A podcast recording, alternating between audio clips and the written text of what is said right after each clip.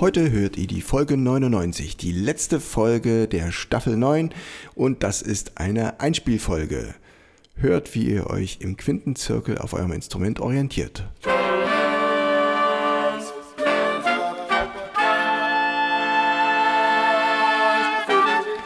Taylors Bläser Podcast, der Wegweiser zum Lernen, Spielen und Unterrichten von Holz- und Blechblasinstrumenten.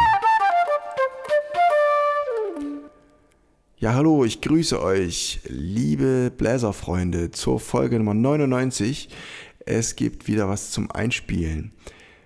Jetzt ist es endlich wieder soweit, dass wir einen Gast im Studio haben. Und zwar die letzten Folgen hat es leider nicht geklappt, dass wir uns zusammen vor Mikrofon treffen konnten. Und heute ist sie wieder da. Ja, genau. Schön, freut mich. Hallo Clementine, grüße dich. Ja, hallo Steven. Also schön, dass ich endlich wieder hier sein kann, dass du mir Bescheid gegeben hast und dass wir heute Zeit haben, ein bisschen zu quatschen über die Sachen, was man so beim Klarinette-Spielen gut machen kann. Ja, wie geht's dir?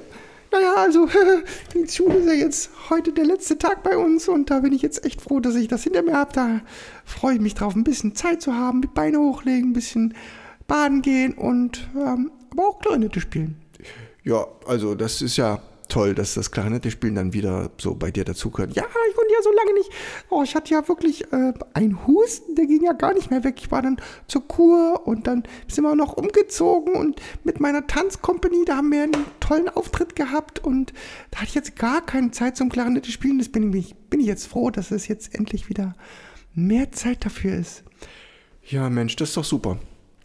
Also, ich würde sagen, äh, dann wissen wir gleich mal, dass es doch einiges bei dir gab, warum du bei den letzten Folgen nicht dabei gewesen bist. Ja, was habe ich denn überhaupt verpasst? Was war denn da los? Ach, weißt du, ähm, wir hatten beim Einspielen zu den Intervallen was. Also wenn du das jetzt nachgucken willst, kannst du das ziemlich leicht finden. Wenn du was mit einem Sechstakkord machen willst, also ein, ein Dur-Dreiklang, C, E, G und dazu eine 6 dazu. C, E, G, A. Ein Dur-Dreiklang ist ja 1, 3, 5. Die 6 ist dann der nächste Ton. Dann hast du C, E, G, A, A, G, E, C. Und so kannst du dann dich gut einspielen mit Folge 66, Sechstakkord. Ja, der Septakkord ist dann in Folge 77 sehr einfach und ich wollte gerne auch was mit Chromatik machen und dann habe ich versucht, beides zu verbinden. Das ist also ein Septakkord, wo so ein bisschen Chromatik mit drin vorkommt. C, E, G, B, B, B, B, B, B.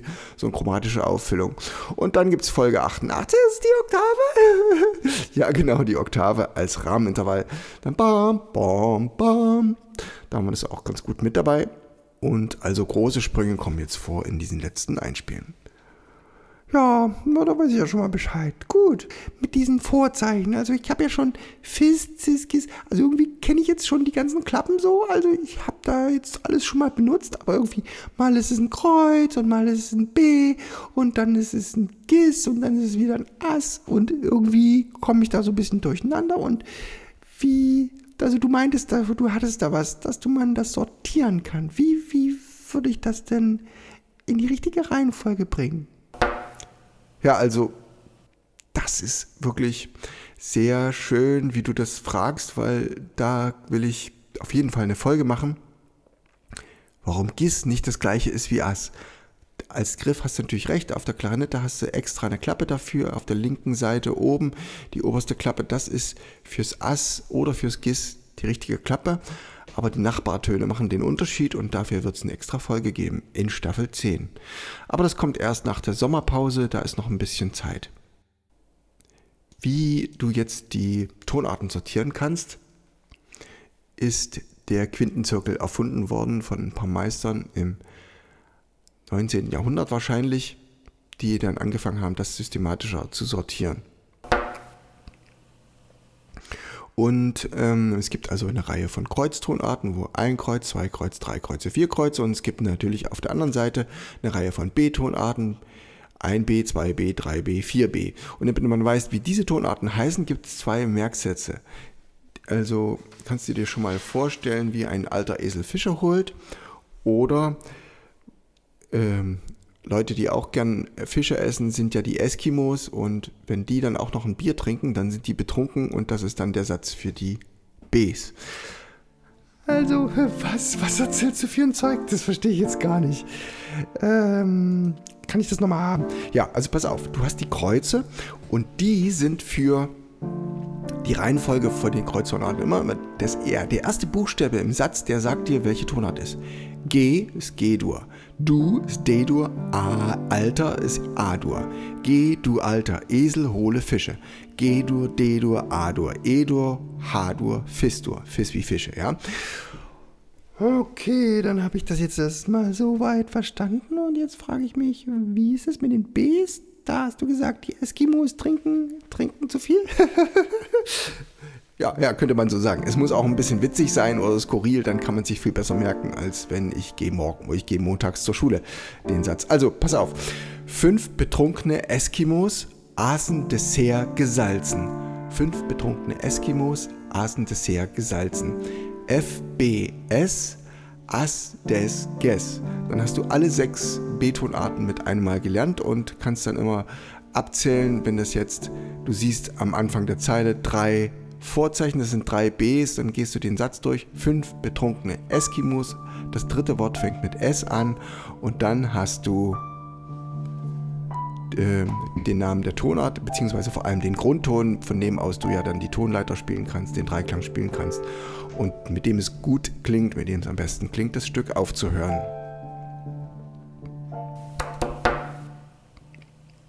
Gut, also das habe ich jetzt verstanden. Äh, das sind jetzt die zwölf. Hm, gut, das sind jetzt zwölf Tonarten. Sechs Kreuze und sechs Bs. Also sechs Kreuze und sechs Bs. Okay, sehr schön.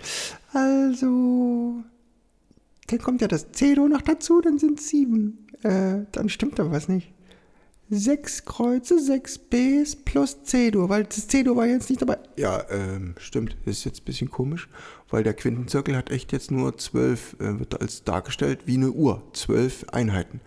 Wie kommt das jetzt? Ah, wir haben Gestur und Fistur. Das ist der gleiche Ton, aber anders aufgeschrieben. Und wenn man es anders aufschreibt, dann braucht man andere Vorzeichen und ähm, sieht auf dem Notenblatt anders aus, ist aber von den Griffen her das gleiche. Das heißt, wenn du jetzt dich hinsetzt und zwei Wochen lang Gestur übst, was erstmal ungewohnt ist, dann hast du auch Fistur geübt.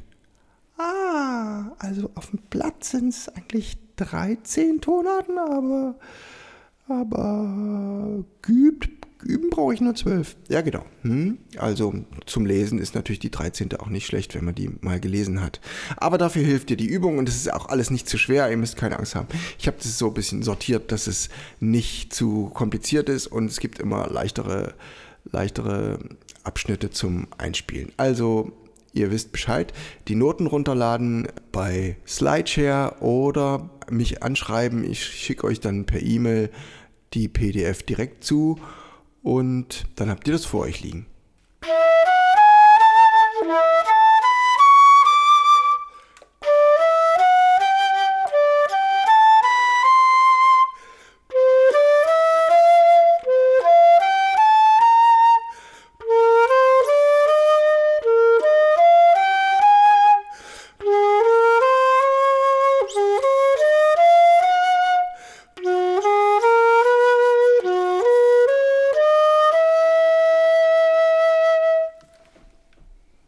So funktioniert das, wenn ihr alle Vorzeichen in der richtigen Reihenfolge habt. Es ändert sich immer ein Vorzeichen, es kommt ein Kreuz dazu oder es kommt ein B dazu und dadurch merkt man nicht, wie man allmählich durch alle zwölf Töne sich bewegt. Ja, also ich habe jetzt schon mal gehört, äh, bei dem Bach gibt es da auch so ein, so, ein, so ein wohltemperiertes Klavier. Ja, da sind zwei Bücher, die er geschrieben hat, mit 24 Stücken, 12 in Dur und 12 in Moll. Äh, jetzt sind es 24 auf einmal. Oh, das ist ein bisschen viel. Ja, du hast zwölf Durtonarten und jeder hat noch so ein Geschwisterchen. Aber das Gute ist auch wieder, es gibt keine neuen Töne zum Greifen lernen, sondern du fängst nur von einem anderen Ton an. Bei C-Dur kennt man das Beispiel vielleicht schon mal gehört. Du spielst eine C-Dur-Tonleiter von C bis C, dann und wenn du sie von A bis A spielst, dann ist es eine Molltonleiter. Klingt ein bisschen weicher, ist, die gleich, ist der gleiche Tonvorrat, ist aber äh, vom Gefühl her eine neue Grundtonart und deswegen kriegt die noch so einen inneren Kranz. Wenn man dann jetzt ein bisschen fortgeschritten ist und hat jetzt die zwölf Tonarten verstanden, gibt es einen inneren Zirkel mit zwölf Tonarten. in Moll doch dazu. Aber von den Griffen ist nichts Neues, also wir bleiben bei diesen zwölf verschiedenen Tonleitern, die man üben muss.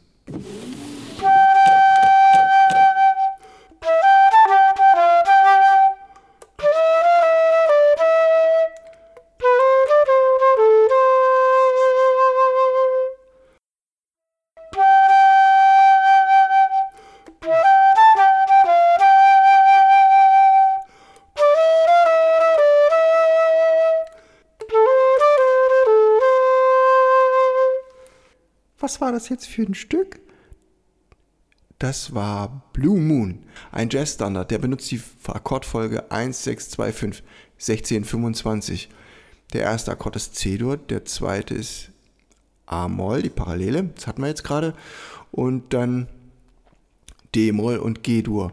Und wenn man jetzt guckt, von A nach D sind es fünf Töne abwärts, von D nach G sind es fünf Töne abwärts, von G nach C sind es fünf Töne abwärts.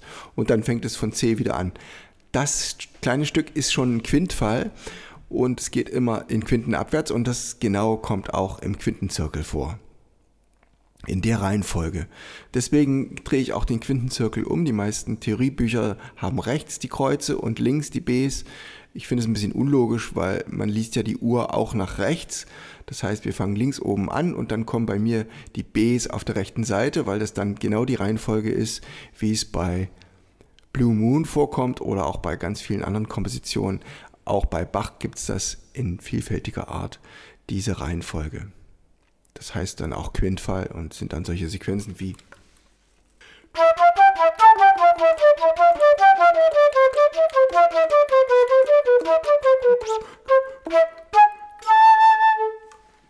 Und dann fällt mir noch ein Stück ein, was die gleiche Akkordfolge benutzt, diese 1, 6, 2, 5, dip, dip, dip, dip, dip, dip, dip.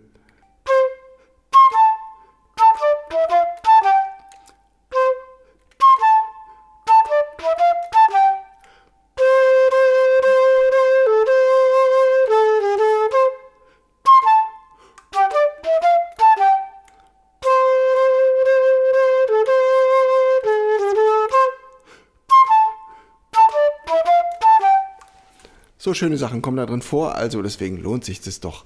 Und wenn du dann die Übung gemacht hast, kannst du sowas auch einen Halbton höher spielen.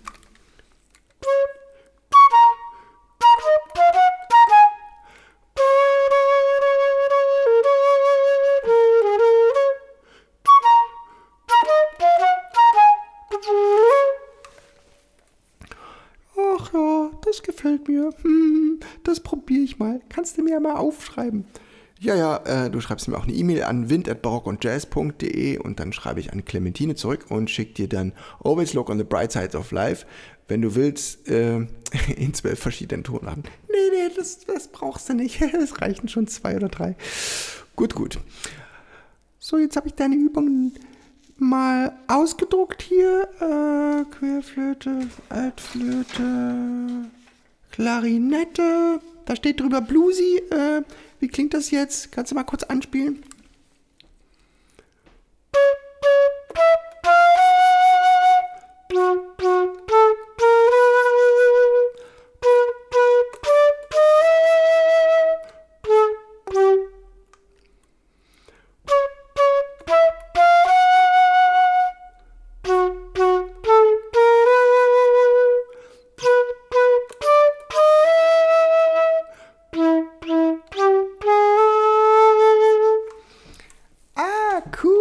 Das hast du das letzte Mal beim Saxophon so ein bisschen was Jazziges aufgeschrieben. Jetzt hast du das in die Klarinette reingenommen.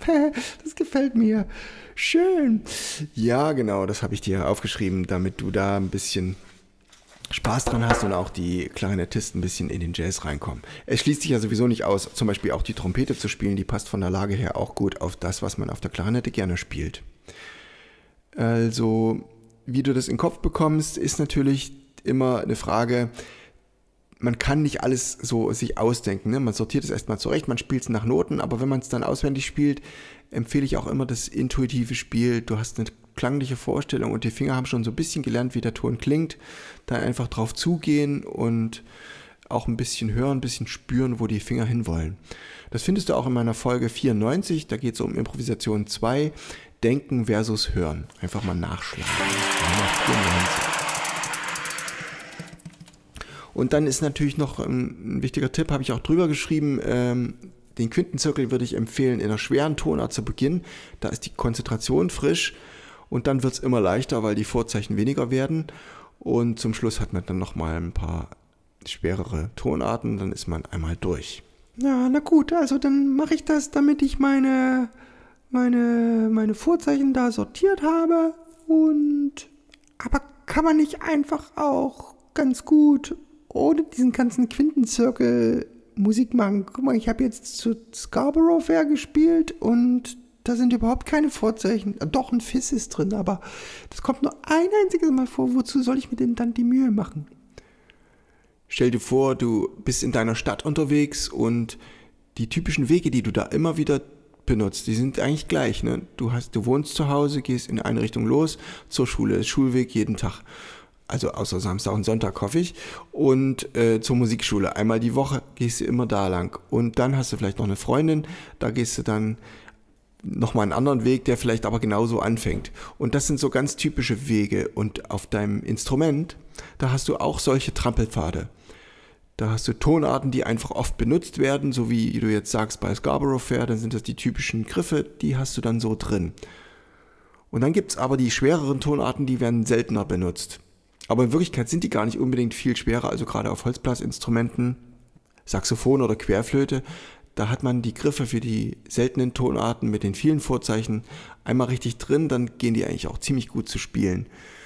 Klarinette ist da tatsächlich nochmal ein Zacken, ein bisschen schwerer, aber lässt sich alles schaffen. Und vor allem geht es um die Übersicht. So, und wenn du jetzt diese Übungen machst, dann ist es genauso, als würdest du für deine Stadt dir einen Stadtplan genau angucken, der sehr detailliert ist und dann gehst du an der Stadtmauer lang und dann weißt du, ah, hier ist noch ein kleiner Gedenkstein und da ist noch eine Nische mit einem kleinen Park und dort ist ein Springbrunnen und da kannst du dich daran orientieren und dann gibt es Schleichwege und Hintergassen, wo man sonst gar nicht langkommt und die kannst du alle systematisch dann mal ablaufen, wenn du viel Zeit hast. Und so ist es auch mit dem Quintenzirkel, da gehst du Gassen lang, die du vorher nicht kanntest. Und wenn du dann ein Stück spielst und brauchst einen bestimmten Weg und willst dort lang, dann bist du da schon mal gewesen und du erkennst sofort die Stelle mit dem Springbrunnen wieder und dadurch kannst du dich besser orientieren. Ja, also denke ich, das habe ich jetzt eigentlich ganz gut verstanden. Ähm, dann denke ich jetzt, wir starten jetzt einfach mal in die Ferien und machen das, was uns gefällt. Und ich hoffe, ihr habt einen guten Urlaub und so. Und du vielleicht auch, Steven. Was, was machst du denn im Sommer? Also ich fahre dieses Jahr mit einem Auto voller Instrumente in Urlaub, ähm, weil ich doch einige Konzerte habe und das macht mir Spaß, diese Aufträge zu spielen. Und da will ich richtig fit sein und auch Stücke raussuchen. Dann habe ich noch eine Partitur dabei vom Messias von Händel. Da habe ich ein, großes Projekt vor, da will ich den Messias in ein jazziges Gewand kleiden, so dass der Chor oben drüber singt und eine Jazzband das ähm, festlich nochmal anders in, in Worte packt, so, so in Richtung Gospel, so stelle ich mir das vor und da werde ich also in, in der Urlaubszeit dran arbeiten. Ja, das soll dieses Jahr noch uraufgeführt werden. Da hast du dir was vorgenommen. Du hast schon mal so eine CD gemacht mit Bach, ne? Ja, die Bach-Arts-CD, genau. Da habe ich so ein paar Arien und Einzelstücke genommen, die ich dann mit meinem Jazz-Trio bearbeitet habe. Gibt es auch auf Spotify, Bach-Arts.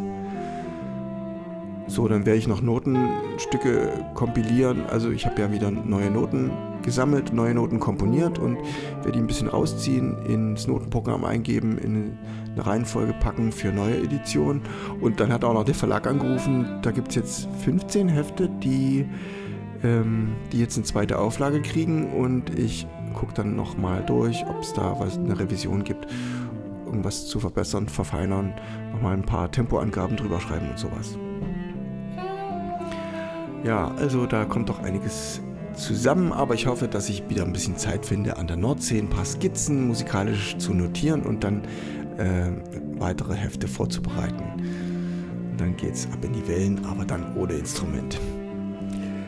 Ja, das klingt doch alles nicht schlecht. Da freuen wir uns also alle zusammen auf den Urlaub und ähm, zum Abschluss gibt es noch eine kleine Musik. Ja, wo wir jetzt schon so viel Querflöte gehört haben in dieser Folge, dann habe ich auch ein Stück rausgesucht, was mit Querflöte abschließt. Und zwar streng genommen ist das die Traversflöte, die Barockflöte. Und mich begleitet Christian Seidel am Barockfagott, ein fantastischer Fagottist aus Weimar, der ist dort auch an der Staatskapelle. Und das Stück ist von Giovanni Platti, der seinerzeit am Hofe in Würzburg Komponist war. Und das ist die Sonate C-Dur. Viel Spaß damit. Ciao und einen schönen Sommer bis zum September.